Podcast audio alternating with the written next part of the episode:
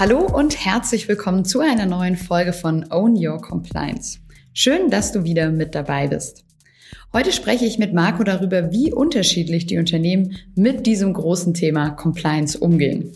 Das ist natürlich ein Riesenvorteil, wenn du ein Unternehmen hast ähm, und dir ja, dessen bewusst bist, dass du hier was tun musst und das, ich sage jetzt einmal, auch ordentlich machst. Aber da gibt es manche, die schießen vielleicht auch übers Ziel hinaus. Ähm Own Your Compliance. Mein Business nach meinen Regeln. Mit Marco Peters. Hallo Marco. Hi Andrea. Heute wollen wir uns ja gemeinsam anschauen, wie die Unternehmen mit dem Thema Compliance umgehen. Ich denke mir eben bei diesen ganzen vertraglichen und gesetzlichen Anforderungen, da gehen ja bestimmt nicht alle Unternehmen gleich damit um, weil es auch ja nirgendwo dafür ein vorgeschriebenes Vorgehen gibt, oder? Ja, also letztendlich, es gibt alle möglichen Szenarien, die man sich so ausdenken kann, ja. Ja, du hast ja ähm, in deinem Blog auch darüber geschrieben und für dich so drei verschiedene Typen auch festgestellt, so auch natürlich resultierend aus deiner Arbeit und deinen Erfahrungen, die du schon gemacht hast mit vielen unterschiedlichen Unternehmen mittlerweile. Magst du da vielleicht mal was dazu erzählen und ähm, diese drei Typen auch vorstellen? Naja, Typ 1, ich nenne ihn oder ich nenne sie die Kesselflicker. Das heißt, das sind, ja, das sind müssen ja gar nicht unbedingt Unternehmenschefs sein, aber das äh, ist vielleicht der CFO oder das ist irgendwie jemand, der im Unternehmen einfach das Sagen hat und der entscheidet jetzt, dass wie folgt gemacht wird oder er entscheidet auch, dass es nicht gemacht wird. Ja, der auch mal einen Rahmenvertrag unterschreibt, wo äh, Dinge drinstehen, die geregelt sein müssen und er möchte aber den Auftrag haben und alles andere ist egal. Mal ganz, ganz überspitzt dargestellt. Ähm, aber sowas finden wir dann tatsächlich äh, ab und zu mal vor, dass, dass das dann da jemanden gibt, der, ja, der es, ich sage jetzt mal, besser weiß. Und jetzt vom Wortsinn, Herr Kesselflicker klingt für mich auch so jemand, der alles noch einfach rausschiebt, solange es geht und nur im Notfall, wenn dann irgendwas vorkommt oder ähm, wenn vielleicht schon die Klage droht, noch schnell irgendwas ähm, umsetzt oder irgendein Gesetz oder eben was für ein Zertifikat noch schnell erledigen will. Genau, irgendwas noch im Internet recherchiert und dann eine Vorlage runterlädt und sagt so, dass äh, hier muss jetzt jeder neue Mitarbeiter unterschreiben oder heute noch jeder Mitarbeiter muss diese Schulungsunterlage durchlesen. Da brauchen wir jetzt nichts groß machen. Das äh, geht auch so, ja. Spart man sich dann nicht auch recht viel Arbeit, wenn man dieser Typ ist? Denkt man, ne? Also als in erster Linie denkst du, okay, wenn du jetzt dieses eine Thema nimmst, dann wird er wahrscheinlich irgendwie damit durchkommen. Aber wir haben ja mittlerweile gelernt, es gibt immer mehr und immer, immer mehr solche Themen und es werden, es werden mehr und dementsprechend wird es dann auch immer größer. Das heißt, du hast dann ganz viele solcher halbscharigen Lösungen, ähm, die alle sicherlich nicht so gut zusammenpassen. Und ähm, das fliegt dir dann ja natürlich irgendwann um die Ohren. Also ich kann ja jetzt nur von mir als vielleicht normale, als normaler Mensch sprechen. Ich leite jetzt ja kein großes Unternehmen oder so. Ich glaube, teilweise bei manchen Themen bin ich schon so eine Kesselflickerin. Aber bleiben wir vielleicht mal beim Unternehmen und beim Compliance-Thema. Was würdest du mir denn empfehlen, wenn ich mich jetzt ähm, als vielleicht CFO oder ähm, was auch immer ähm, als Kesselflickerin da wiederfinde und aber trotzdem natürlich dieses große Thema Compliance irgendwie angehen muss? äh, oder auch möchte vielleicht sogar. Das heißt, ähm, stellen wir uns mal vor, du bist, wie ich sage, Typ 1 äh, und du hast dir jetzt den Podcast angehört oder meinen Artikel durchgelesen, dann würde ich mich schon erstmal wundern, warum hast du das getan? Hast du dich verirrt? Ähm, bist du überhaupt offen für dieses Thema? Ja, ich glaube, so irgendwo im Hinterkopf habe ich es schon drin, dass es eigentlich wichtig wäre und ich eigentlich mal angehen müsste. Und ich hoffe aber schon, dass es nicht zu viel Arbeit ist und das schnell erledigt werden kann. Dann musst du dir wahrscheinlich mal Typ 2 anschauen und überlegen, ob du das sein möchtest, ob du einen Wandel möchtest oder ob du dich ändern möchtest. Ob ich mich persönlich weiterentwickeln möchte. Mhm. Okay, dann äh, lass uns doch mal den ähm, Typ 2 angucken. Ich bin gespannt. Der Typ 2 ist, äh, das sind die Pflichtbewussten. So, das heißt, ähm, das sind die Kunden, wenn wir dann an, ins Boot geholt werden für ein Datenschutz, TISAX oder was auch immer Projekt, die dann ganz gut vorbereitet sind, weil sie sich schon reingelesen haben, weil sie schon ähm, ja vielleicht teilweise uns sogar, ich will nicht sagen korrigieren, aber der Meinung sind, sie müssten das jetzt irgendwie, sie wissen das jetzt an der Stelle besser. Nee, nee, ich glaube, das ist schon anders gemeint, als ihr jetzt macht, aber ich, ich weiß, wo ihr hin wollt. Oder das ähm, hat alles Vor- und Nachteile, aber es ist natürlich ein Riesenvorteil, wenn du ein Unternehmen hast ähm, und dir ja, dessen bewusst bist, dass du hier was tun musst und das, ich sage jetzt einmal, auch ordentlich machst aber da gibt es manche, die schießen vielleicht auch übers Ziel hinaus ähm, und äh, machen alles sauber korrekt, vielleicht auch wieder mit Insellösungen. Ja, die sagen, okay, das ist ganz klar ein Thema für Personal. Die setzen jetzt bitte das um. Und ich habe sogar herausgefunden, es gibt drei verschiedene Zertifizierungen dafür. Und die beste ist das. Und das machen wir dann auch. Wir machen das einfach. Wir zertifizieren die Personalabteilung. Wo siehst du bei, bei diesem Typen ähm, jetzt so die Gefahr? Weil es ist ja super, es anzugehen. Und mein Gefühl bisher, was wir jetzt so hatten über das Thema Compliance, ähm, ist so, okay, man kann eigentlich nicht zu viel machen. Also es ist doch super, wenn ich wirklich alle Gesetze und alles kenne und genau weiß, was ich wo wie machen kann. Also was würdest du sagen, ist vielleicht der Nachteil von diesem äh, Typ 2? Naja, ich will nicht sagen, dass es ja dann der Besserwisser ist im Unternehmen und wir kennen sie alle. Also das ist, das kann schon, das meine ich mit übers Ziel hinausschießen, das kann auch dann letztendlich nicht zielführend werden. also es gibt vielleicht einige, die es im Griff haben, aber ähm, wir erleben eher Typ 1 oder eine Mischung aus Typ 1 und Typ 2. Aber wirklich die Wunschvorstellung, dass da jetzt jemand ist, der das alles irgendwie ganz gut im Griff hat, das, ähm, das ist ja dann tatsächlich eher nicht der Fall, sondern das ist vielleicht jemand, der das denkt oder für ein bestimmtes Ziel das im Auge hat, aber ich sage immer Insellösung, weil das ist ja dann in irgendeiner Form auch eine Insellösung, weil denkt vielleicht nicht einen weiter und äh, fasst nicht zusammen oder denkt nicht auch an das nächste oder das, das, das parallele Thema dazu, sondern und ja, vielleicht ist er auch entsprechend gestresst. Vielleicht kommt der schon auf uns zu und sagt, ja, ich habe gerade gehört, VDA ISA 5.0 ist rausgekommen. Ähm, ich habe mich da mal reingelesen. Ich habe jetzt hier diese Richtlinien überarbeitet. Ähm, können wir die jetzt veröffentlichen?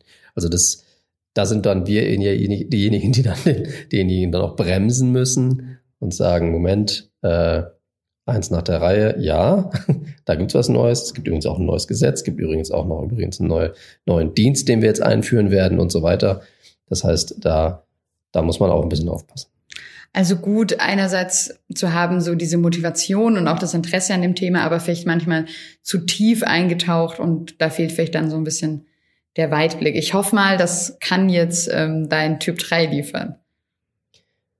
Ja, genau. Also Typ 3 wäre sozusagen der, der, der Wunsch, der Wunschtyp. Ja, das ist der Kreativunternehmer. Also die Kreativunternehmer ähm, das sind eben die, ich habe ich hab ja in dem Blogbeitrag, Blogbeitrag geschrieben, das sind die, die äh, in ihrer Freizeit Gesetzestexte lesen und sich äh, gerne in so komplexe Themen einarbeiten und aber anders wie der Typ 2, sondern eher, okay, das könnte ja eine Rolle spielen, wie könnte man das hier schlau kombinieren? Ähm, und das ist ja genau das, was wir ja auch umsetzen möchten, wie wir ähm, an solche Sachen rangehen. Und ähm, das sind eigentlich die, diejenigen, die dann auch ihre eigene Compliance schreiben.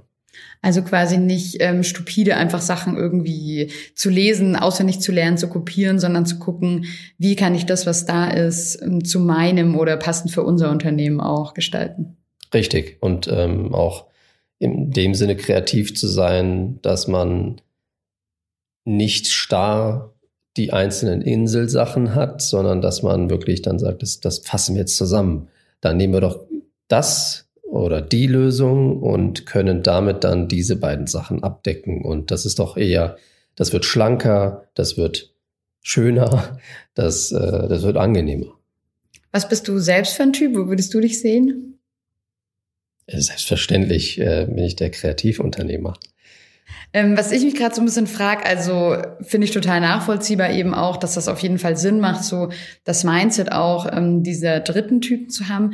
Nur wie kann ich das werden? Also ich ähm, gibt es jetzt wahrscheinlich kein Buch von Marco Peters, wo drin steht, wie werde ich Typ 3? Also was wäre da so dein, dein Rat oder deine Empfehlung, falls du da ähm, eine Idee hast?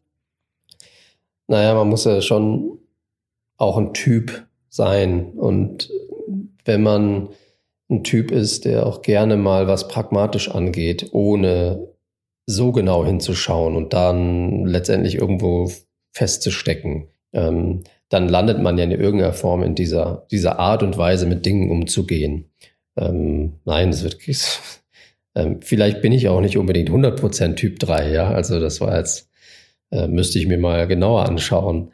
Aber ähm, ich glaube, es gibt die und die Typen ähm, und haben wir eben schon gesagt, ob ein Typ 1 jetzt Typ 3 werden kann, weiß ich nicht. Dafür müsste man ja auch als Typ 1 schon mal selber entscheiden, ob man das überhaupt will, ob man das ändern will, ob man das, ähm, ist es denn überhaupt schlecht? Findet man das dann auch so? Oder ist man davon überzeugt, dass es richtig ist? Und Typ 3 ist eigentlich derjenige, der es nicht richtig macht. Also das ähm, will ich mir überhaupt nicht, ich will mich gar nicht hier hinsetzen und sagen, dass, dass ich weiß, was richtig ist für unsere Projekte kann ich nur sagen, dass mit Typ 3 das äh, Ganze tatsächlich am, am besten, am rundesten funktioniert, auch langfristig, weil man ähm, dann einfach nicht schnell zielführend arbeitet, sondern einen Ticken nach links und rechts und nach vorne schaut. Ja, das wollte ich jetzt eben gerade auffragen. Also siehst du das nur dass die Chefs zum Beispiel jetzt oder die Verantwortlichen, ist es da nur relevant, welche Typen die sein können? Oder geht es vielleicht auch um den einzelnen Mitarbeiter, die einzelne Mitarbeiterin? Weil letztendlich kann ich ja zum Beispiel auch als Chef vielleicht selbstkritisch feststellen oder als Chefin, ich bin jetzt vielleicht eher Typ 1 oder Typ 2 oder was auch immer, aber ich habe hier tolle ähm, Führungskräfte an der Hand, die vielleicht das mitbringen und dann nehmen die vielleicht diese Verantwortung für dieses Thema, äh, so nehmen sich dem auch an. Ja, wenn man jetzt vielleicht ein bisschen Selbstzweck hier ähm, äh, herauserkennt, vielleicht ist das vielleicht das, das mein, mein Wunsch, dass sich vielleicht Unternehmensinhaber, äh, Unternehmenschefs ähm, und ähnliche, die vielleicht auch jetzt Personen im Unternehmen auswählen, aussuchen für bestimmte Dinge, für ein Zertifizierungsprojekt oder oder ähnliches, dass sich vielleicht auch so Leute aussuchen, die ja nicht unbedingt die Typen sind, die man äh, in so einem Projekt auch echt nicht gebrauchen kann, weil sie immer dagegen sind. Also wir haben tatsächlich manchmal Ansprechpartner im Unternehmen, die für, ähm, für uns dann ähm, Ansprechpartner fürs Unternehmen sind und dann gemeinsam im Projekt Dinge umsetzen, die uns eigentlich in jedem Termin sagen, wie blöd sie das eigentlich finden und dass es doch alles Schwachsinn ist. Und äh, das äh, hat in so einem Projekt natürlich überhaupt nichts zu suchen. Ja, und, äh, und dann wird's schwer. Hast du denn an dieser Stelle vielleicht noch zum Abschluss des Podcasts irgendeine Lieblingsgeschichte, die du noch mit uns teilen möchtest, mit einem dieser drei Typen oder vielleicht sogar mit allen drei aus deiner Erfahrung, wo sie aufeinander getroffen sind oder ähm, es vielleicht aufgrund dieser Typisierung mit einem Kunden, mit einer Kundin auch zu gewissen Problemen geführt hat? Ja, es ist eine, eine Geschichte, die ist, ist jetzt auch nicht nur einmal vorgekommen, ja, aber es, es passiert ab und zu mal, dass wir anfangen mit einer Gap-Analyse. Ja, neuer Kunde, neues Projekt. Wir lernen die Menschen im Unternehmen kennen. In der Gap-Analyse sprechen mit den Fachabteilungen, in dem Fall TISAX. Und ähm, wenn wir fertig sind mit der Gap-Analyse, dann gibt es immer so ein so ein Gespräch und unser Resümee. Das heißt, wir stellen letztendlich das vor, was wir vorgefunden haben. Es gibt auch eine Zusammenfassung für die Geschäftsführung. Und wenn die Geschäftsführung vorher schon nicht dabei war, aus welchen Gründen auch immer, äh, also ihr hört schon raus, das finde ich auch negativ.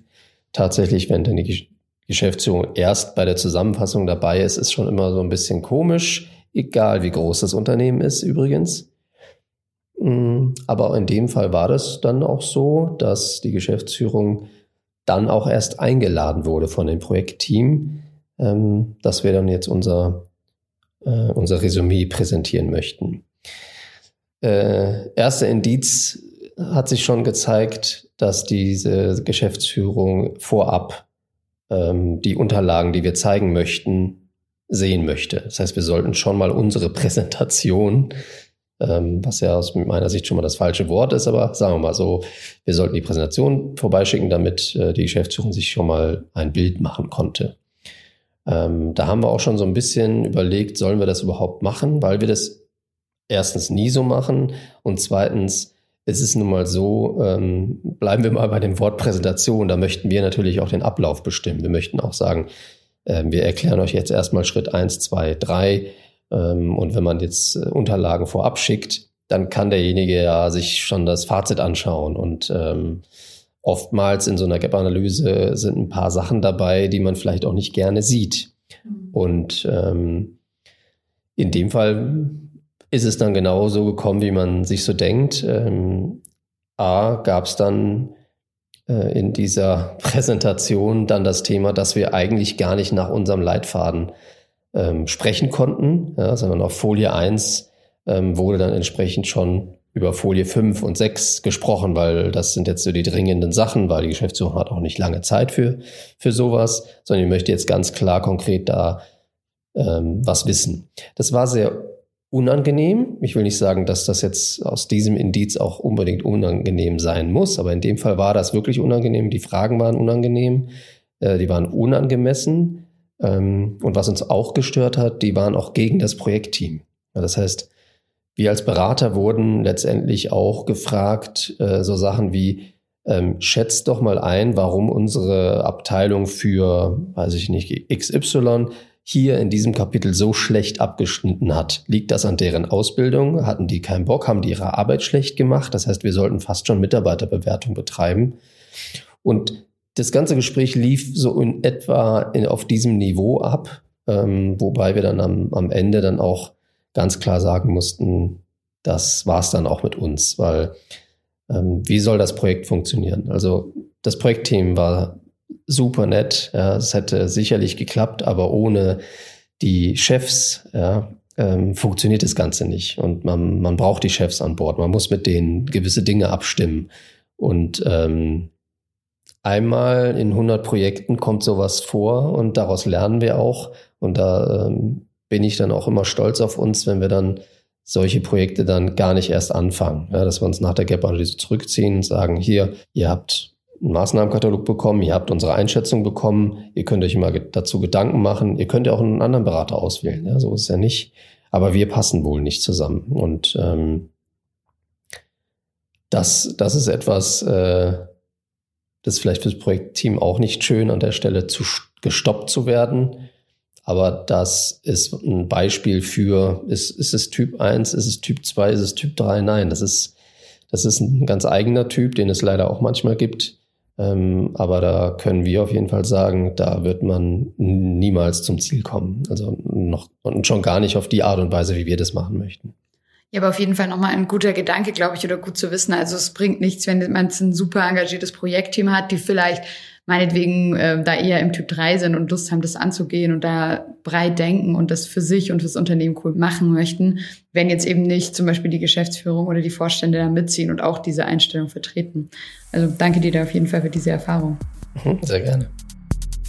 Das war mal wieder eine Folge bei Own Your Compliance. Wir haben von Marco heute erfahren, wie unterschiedlich Unternehmen wirklich mit diesem Thema Compliance umgehen und was es da so für unterschiedliche Typen gibt. Das fand ich auch sehr spannend. Was ich mitnehme, ist auf jeden Fall, dass es schon einfach sehr wichtig ist, dieses Thema anzugehen, aber es nicht nur auf dem Schirm zu haben, sondern sich da wirklich auch reinzuarbeiten und es auch breit zu denken. Und es hat auch wirklich was mit dem Mindset zu tun, wie ich an das ganze Thema rangehe. Hast du denn eine Frage zum Thema Compliance oder möchtest was aus deinen Erfahrungen aus deinem Unternehmen erzählen? Dann schreib einfach eine E-Mail an podcast.marcopeters.de. Und jetzt abonniere doch einfach unseren Podcast, damit du keine Folge mehr verpasst in Zukunft. Danke dir fürs Zuhören. Ich sag ciao und bis zum nächsten Mal. Deine Andrea.